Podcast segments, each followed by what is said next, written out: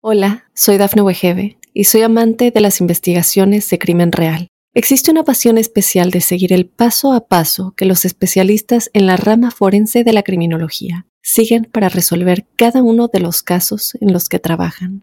Si tú, como yo, eres una de las personas que encuentran fascinante escuchar este tipo de investigaciones, te invito a escuchar el podcast Trazos Criminales con la experta en perfilación criminal, Laura Quiñones Orquiza en tu plataforma de audio favorita.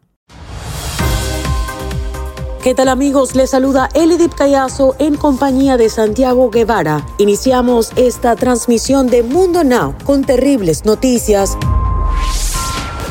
Las autoridades han confirmado la muerte de 21 personas, entre ellas 19 niños, por un brutal tiroteo desatado por Salvador Ramos, de 18 años, en una escuela primaria de Uvalde, en Texas, donde lamentablemente los pequeños que buscaban con gran desesperación los padres de familia perdieron la vida. Dentro de los reportes de los niños que han sido identificados ya sin signos vitales, se encuentran Usilla, quien iba a cumplir 10 años en este verano y estaba siendo buscado por su tía Nikki, Alicia Ramírez de 10, buscada por su padre Ryan, Anabel Guadalupe Rodríguez de 10, quien estaba siendo localizada por su tía Christine Vázquez, y Rogelio Torres, también de 10 años, hijo de Federico Torres, un hecho totalmente desgarrador que le arrebató la vida a pequeños inocentes y dos maestras.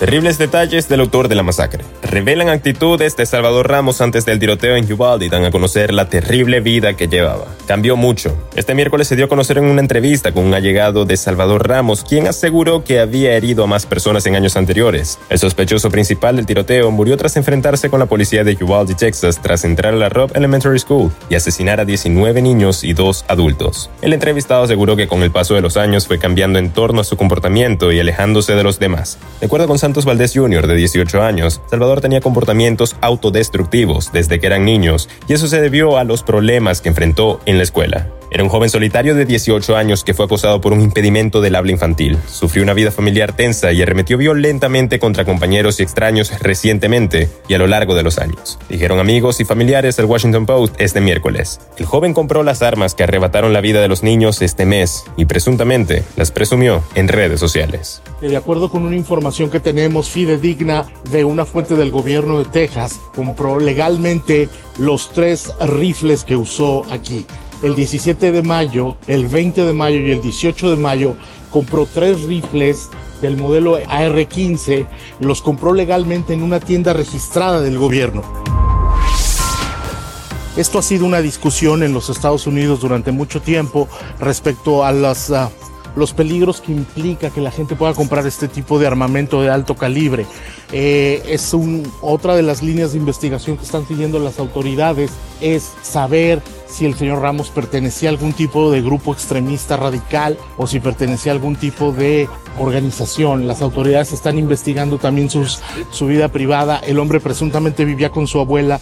Su abuela era maestra en esta escuela, en la Rove Elementary, y se retiró hace, en el 2020, hace dos años. Y el muchacho en uno de los autos, el auto con el que chocó, encontraron el tercer rifle que él tenía Buscaba a su hijo tras tiroteo en Uvalde, pero Federico Torres se llevó la peor de las noticias.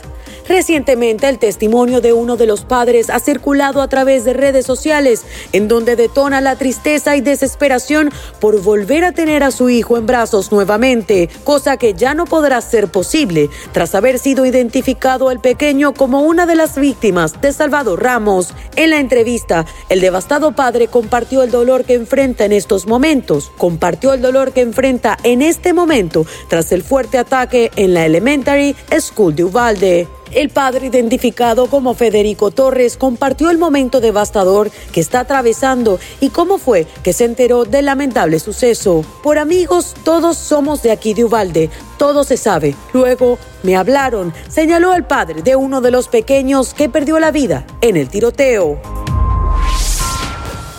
Obama tras tiroteo en Uvalde. ya es hora de pasar a la acción. Se prende nuevamente el debate sobre el control de las armas en el país. El expresidente de los Estados Unidos, Barack Obama, lamentó el trágico tiroteo donde fueron asesinadas 21 personas en Texas y aseveró que ya es hora de pasar a la acción. En su cuenta de Twitter, Obama emitió cerca de las 9 de la noche del martes unas palabras de consuelo a los familiares de las víctimas del tiroteo en la escuela primaria Rob en Uvalde.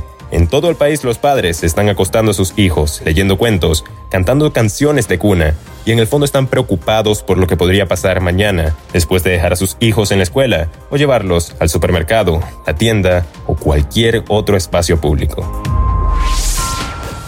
Niña se convierte en heroína tras masacre en escuela de Texas. A Mary Jo Garza, una niña de tan solo 10 años, se convirtió en heroína al llamar al 911 para pedir auxilio por tiroteo que se desató en la escuela donde estudiaba. Ella estaba sentada cuando el atacante les advirtió que morirían e intentó marcar emergencias, pero también falleció por la lluvia de balas. El joven asesino, en lugar de ir hasta su puesto y quitarle el móvil, desde su lugar accionó sus armas de fuego y acabó con la vida de la pequeña. Según su abuela, su nieta se encontraba en el salón sentada justo al lado de su mejor amiga, mientras esta estaba cubierta de sangre.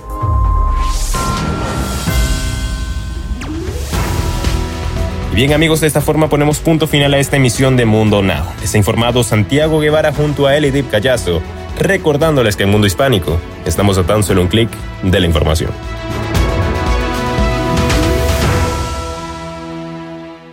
Hola, soy Dafne Wegebe y soy amante de las investigaciones de crimen real. Existe una pasión especial de seguir el paso a paso que los especialistas en la rama forense de la criminología siguen para resolver cada uno de los casos en los que trabajan.